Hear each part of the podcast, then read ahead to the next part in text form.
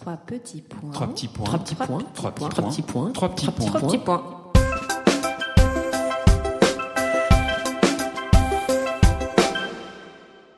Bonjour à tous, bonjour Julie Bonjour Alix. et bienvenue dans ce nouvel épisode de Trois petits points, votre podcast littéraire qui donne envie de lire ou relire les livres.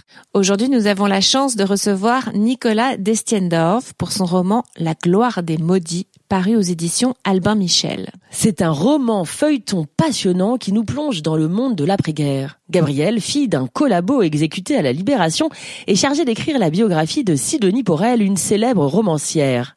Gabrielle, qui elle-même est hantée par ses propres démons, perce au fur et à mesure les secrets de Sidonie. Bonjour Nicolas. Bonjour. Quand je lis un livre, j'adore plonger dans un univers que je connais mal. En l'occurrence, avec La gloire des maudits, tu nous fais découvrir le monde de l'après-deuxième guerre mondiale. On y croise des intellectuels, des artistes, des politiques. Alors, comment décrirais-tu cette société parisienne qui a survécu au chaos? Disons que je les ai appelés des maudits parce que mes personnages principaux sont des gens qui ont traversé la guerre et qui se sont pour la plupart compromis d'une manière ou d'une autre pendant la période de l'occupation. Euh, ce sont des personnes qui, pour, euh, pour partie, se sont retrouvées en prison en 1945 et qui aussi pour partie sont, ont été libérés en 1953. Et en fait, c'est un c'est un sujet qui a, été assez peu euh, exploré dans, dans dans le dans le roman en tout cas. C'est ce qui s'est passé après la guerre. Il y a eu beaucoup de livres sur l'occupation, sur sur sur le la vie quotidienne sous l'occupation. J'en avais fait moi-même un qui s'appelait Les fidélités successives. Et celui-ci en fait en est le non pas la suite mais le prolongement. Je voulais m'occuper des années 40 et là des années 50 parce que c'est très intéressant de voir la la trajectoire de ces individus euh, qui, qui ont été marqués au fer rouge de l'histoire, au fer rouge de l'infamie, et qui malgré tout ont fait l'objet d'une amnistie générale et d'une amnésie générale. Euh, en 1953, on a réouvert les prisons, on a dit bon. On passe l'éponge, il faut reconstruire la France. Euh, les haines, euh, il faut les garder derrière nous. Il y avait un climat quasiment de guerre civile pendant deux trois ans, euh, juste après la guerre.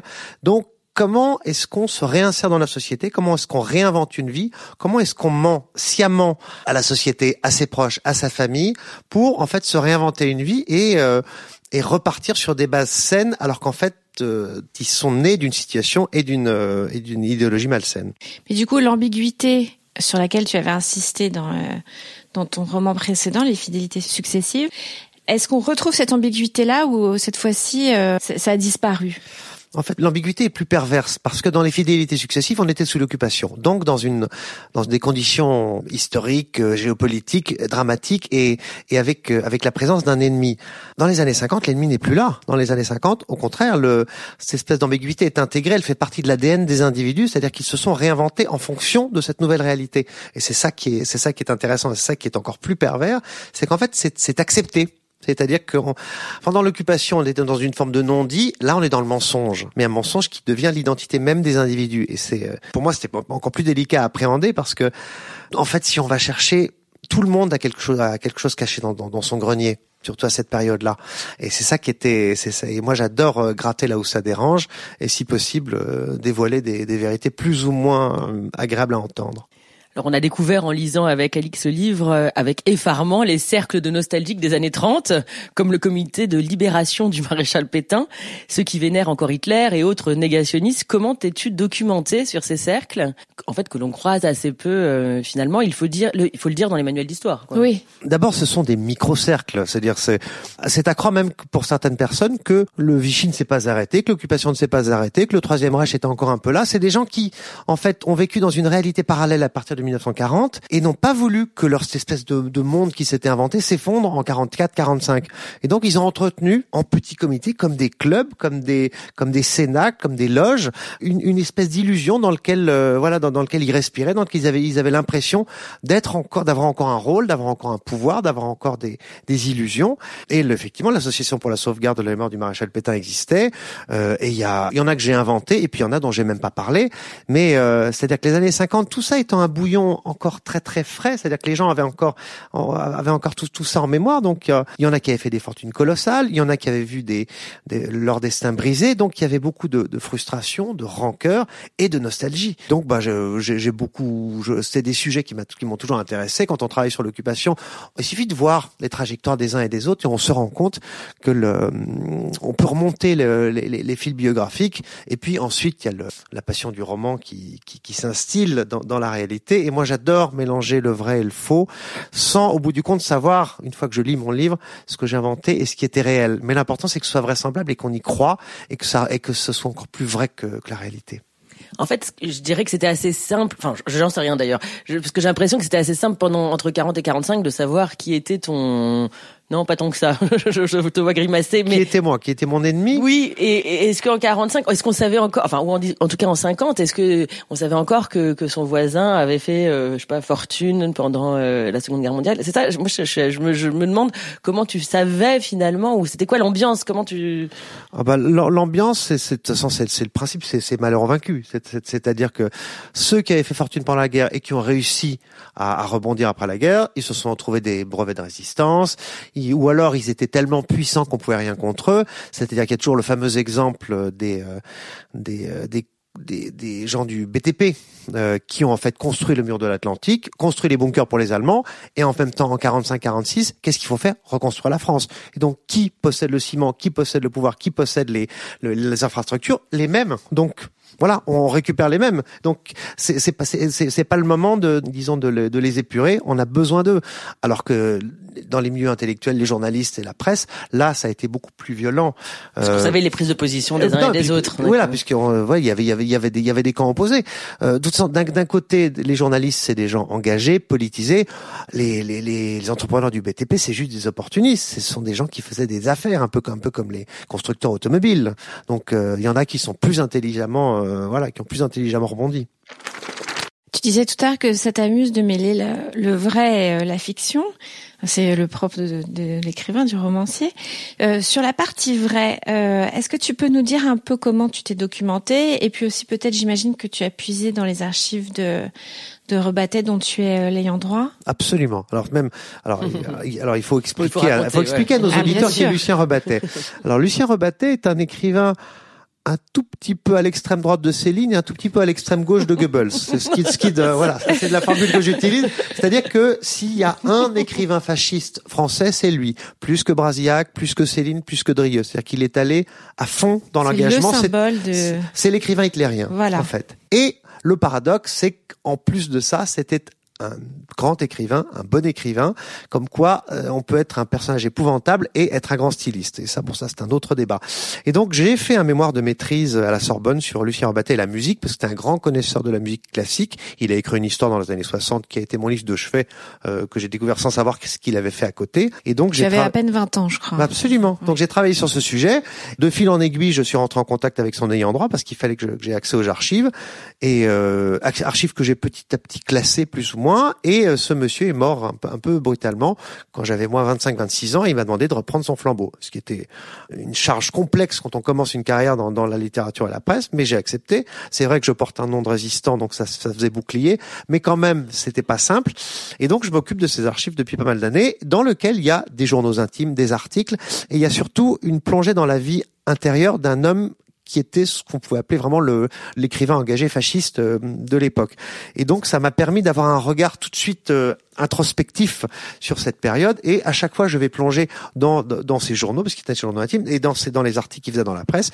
Et en fait à partir de là je rayonne, je vois les noms qui mentionne dans son journal et je vais voir qui est qui. Et de ce point de vue-là, il faut dire qu'aujourd'hui internet est d'une aide considérable. Ensuite, il faut toujours recouper les informations. Mais, mais c'est quand même, c'est une béquille inimaginable. Même je vois par rapport au moment où j'ai commencé à écrire des livres maintenant, je veux dire, les, les, les progrès, la rapidité, l'efficacité et en fait la fiabilité. Souvent, malgré tout, on tape sur Internet, mais il y a des sites très très bien faits qui sont bien plus précis que, que des livres qui soit seront obsolètes, soit seront introuvables. Donc moi, je, voilà, je, je défends tout en insistant sur le fait qu'il faut recouper, mais je défends les recherches sur Internet. Et pour moi, l'une des principales aussi sources de d'information, c'est la presse, la presse de l'époque, ou certains journaux particuliers, comme par exemple le Crapouillot, qui est un journal qui pendant 60 ans était une sorte de journal de fouille merde, avec une mine d'informations et de précisions euh, qui sont euh, qui sont inespérées, surtout à chaque fois sur les sujets un petit peu dérangeants, comme qui a fait quoi à telle époque. Voilà comment retrouver son ennemi, enfin les ennemis. Absolument. Alors dans ton livre, il y a la grande et la petite histoire. On a commencé par parler de la grande histoire, mais on peut peut-être aussi maintenant euh, aborder la, plus la petite histoire. Euh, et donc cette petite histoire, c'est celle de cette romancière Sidonie Porel qui est accusée d'avoir usurpé son son amour d'adolescence et d'avoir euh, récupéré euh, tout un succès littéraire pour elle seule. Est-ce que tu peux nous parler de ce personnage qui est haut en couleur? Tout d'abord, Sidonie Porel est un personnage imaginaire. J'avais envie d'inventer une romancière qui aurait été à mi-chemin entre Elsa Triolet, Colette et Simone de Beauvoir. Mais avec encore plus de, disons, de complexité, de perversité et, un passé extrêmement trouble. Et qui serait là, qui aurait une main mise sur le milieu de les lettres et de l'édition dans les années 50 de façon qui serait inimaginable aujourd'hui. Euh, J'aime bien inventer des, des monstres séduisants, euh, des, des, des, salauds attachants. Euh, j'aime bien j'aime bien les euh, disons les ambiguïtés et les euh, et les paradoxes et, et, les gens doubles ou triples ça me fascine parce que voilà rien n'est plus beau qu'un mensonge. donc je je me suis creusé de enfin, plongé dans ce personnage qui au départ d'ailleurs était un un petit peu secondaire et qui a pris une ampleur au fur et à mesure de l'écriture du livre qui pourtant était très verrouillé mais en fait, je me suis pris de, de sympathie pour elle. Et puis, en fait, c'est tout bête, mais quand on décrit quelqu'un qui fait le même métier que toi, eh ben, il y a une forme d'empathie. Et, et j'ai mis dans sa bouche pas mal de choses qu'en fait, je j'éprouve, je ressens, je, je pense euh, d'un point de vue purement esthétique euh, dans son rapport à son à son activité créatrice, son activité artistique. Oui, d'ailleurs, il lui arrive de faire des leçons magistrales euh, d'écriture. voilà. à, à Gabriel. C'est passionnant d'ailleurs. Bah, ça, c'est vraiment toi qui parles en ah, fait. En fait, oui, c'est-à-dire qu'elle a elle elle a un rythme d'écriture comme le mien, elle a un rapport à l'écriture comme le mien, si ce n'est que bon, c'est la romancière française la plus connue de son époque, ce qui est pas exactement mon cas, mais bon, le, oh, il est permis, il est permis d'espérer. Non, mais c'était très amusant de, voilà, de, de, de mettre des choses, voilà, que je ressens très profondément. C'est la chose qui dans le monde me tient le plus à cœur, c'est-à-dire euh, euh, mon métier, si tant est qu'on peut appeler ça un métier. Que donc j'ai voulu, euh, voilà, et décrire ce personnage qu'on connaît d'abord en creux avant de le, avant de le connaître réellement, en faisant monter un peu la mayonnaise. On parle de Sidonie Porel. Qui est Sidonie Porel? Qu'est-ce qu'elle fait? C'est une femme qu'on ne peut pas, à laquelle on n'a pas accès. Et enfin, à la moitié du livre, elle apparaît. Et donc voilà, ça c'est une vieille technique de feuilleton ou de, ou de cinéma ou de série où on en parle d'un personnage et donc on l'attend, on l'attend, on l'attend et clac, elle apparaît un peu comme euh, de façon un peu abrupte. On s'attend pas à ce qu'elle arrive à ce moment-là et euh, c'est très, c'est très amusant d'ailleurs. Euh, oui, et puis d'ailleurs on la déteste a priori et puis quand on la rencontre, on est, on est un peu sous, on peut tomber sous le charme au début. En effet, c'est très cinématographique aussi ce que tu racontes. C'est vrai, c'est la façon, c'est vrai qu'on voit tout, on imagine tout très bien ces personnages. Tu crois que ça pourrait exister quelqu'un qui cache comme ça un, un co-auteur? Euh... au début de sa carrière? Je, aujourd'hui, hein. euh, aujourd'hui non, je sais pas. Mais le, le, thème du plagiat est une chose qui m'a toujours, euh, qui m'a toujours intéressé. C'est né d'une expérience très très toute simple et très désagréable. C'est que j'avais écrit un roman il y a quelques années qui s'appelait Les derniers jours de Paris chez XO, qui avait eu un petit succès. Et un jour, je reçois le, le un message d'une dame que je ne connaissais ni d'Ève ni d'Adam, un, un, mail me disant oh c'est amusant, j'ai j'ai écrit un livre sur des thèmes assez similaires euh, quelques années avant vous. Et on se met à parler, mais de façon assez courtoise. Puis à un moment, elle lui dit bon, on, on arrête, on n'est pas dans un salon en fait, je vous accuse de plagiat. Ah oui. Et il y a eu trois ans de procès. Et au bout, au bout du compte, j'ai eu gain de cause parce que ça, ça n'était pas, ça n'était pas viable.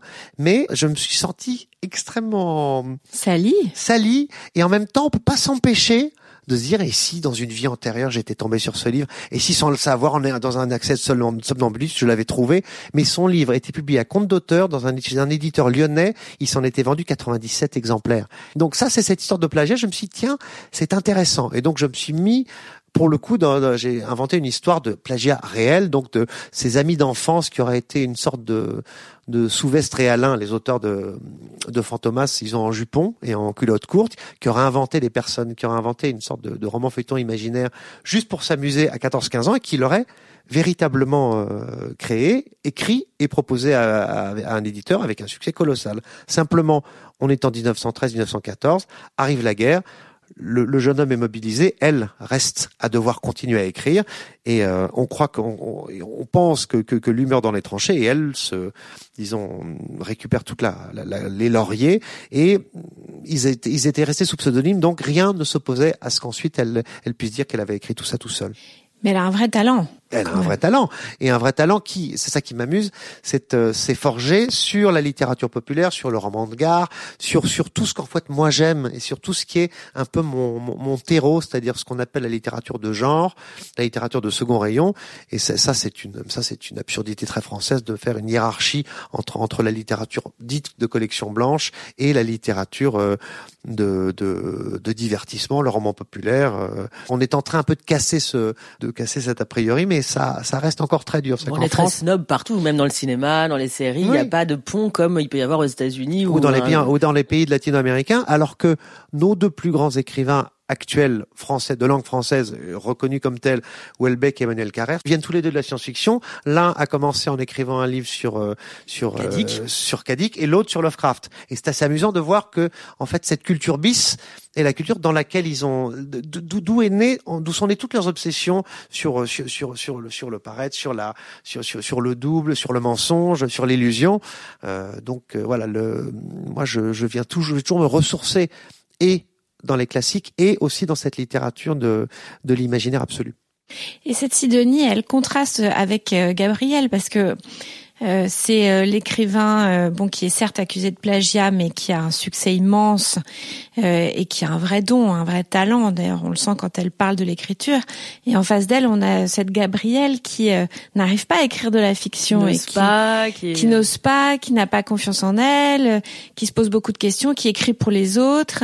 pourquoi est-ce que tu as voulu avoir ces deux types de de relation à l'écriture D'abord parce que ça m'intéressait le côté maître euh, et disciple, euh, parce que l'écriture est une chose qui fait peur, qui peut être intimidante, et moi je pars toujours du principe qu'il faut, euh, il faut pas tourner autour, faut, faut sauter dans la piscine. Donc ça m'amusait de voilà d'explorer ce rapport euh, à la fois de fascination, de forcément un peu de d'emprise et de possession que peut avoir un, un grand auteur, enfin un, écrivain connu sur un aspirant, sur quelqu'un qui voudrait faire le même métier. Et, euh, et en fait, j'avais aussi en tête le film euh, All About Eve avec avec la, la, la comédienne qui, qui, qui va voir la grande actrice et qui veut en fait qui veut s'instiller dans sa vie, qui veut petit à petit euh, créer une relation euh, d'abord de, de, de, sympathie et ensuite presque d'amour et de et de dépendance entre les deux. Alors Sidonie évolue dans les cercles littéraires et intellectuels de l'époque. Tu peux nous en parler? C'est un milieu qui a beaucoup changé d'après toi? C'est un milieu qui a changé et qui n'a pas changé. Euh, c'est un milieu qui est resté assez géocentré, si je puis dire. ça reste très parisien, malgré pas mal de, de, transhumance, ça reste assez germano-pratin. Euh, la maison Gallimard est toujours au même endroit, en l'occurrence. Euh, la maison Grasset aussi. Euh, c'est un milieu que, oui, euh, le marché du livre et les communications modernes ont rendu différent, mais quand même, c'est un milieu d'entre-soi, c'est un milieu d'entre-gens, c'est un milieu de croque-en-jambe aussi. Euh, c'est un milieu où qui fascine et qui inquiète. et malgré tout, en France, en tout cas, l'écrivain, l'éditeur et le livre a un rôle presque sacré. Et bon, et puis c'est un milieu dans lequel j'évolue depuis maintenant près de 20 ans, et ça m'amusait de me plonger dans l'archéologie de cette, de ce biotope, de, cette, de cet univers, euh, à une époque qui est considérée aussi comme une époque un peu bénie, l'époque où il y avait encore en France des, j'allais pas dire des grands écrivains, mais des écrivains qui avaient vraiment pignon sur rue, dont les opinions dictaient euh, l'opinion générale, ce qui aujourd'hui a été remplacé par des, des grands personnages politiques ou des grands personnages de télévision.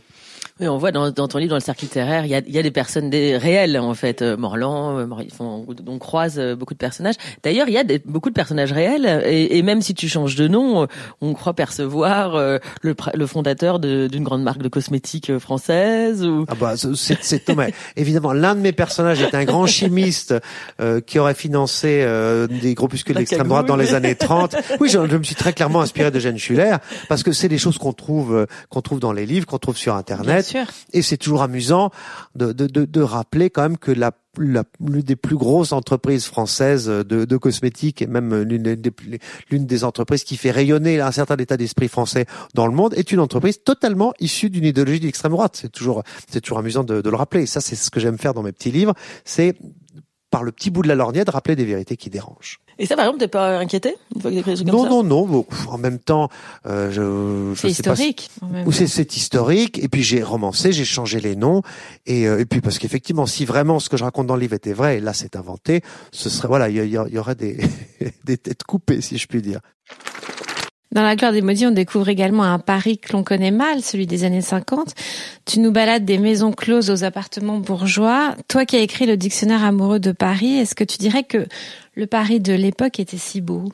Je ne sais pas s'il était si beau, mais il était différent et malgré tout, il ressemblait à, il y avait une, un, disons une sorte de fil conducteur avec le Paris vraiment très ancien. Paris a été totalement défiguré dans les années 60, c'est-à-dire dix ans après mon roman.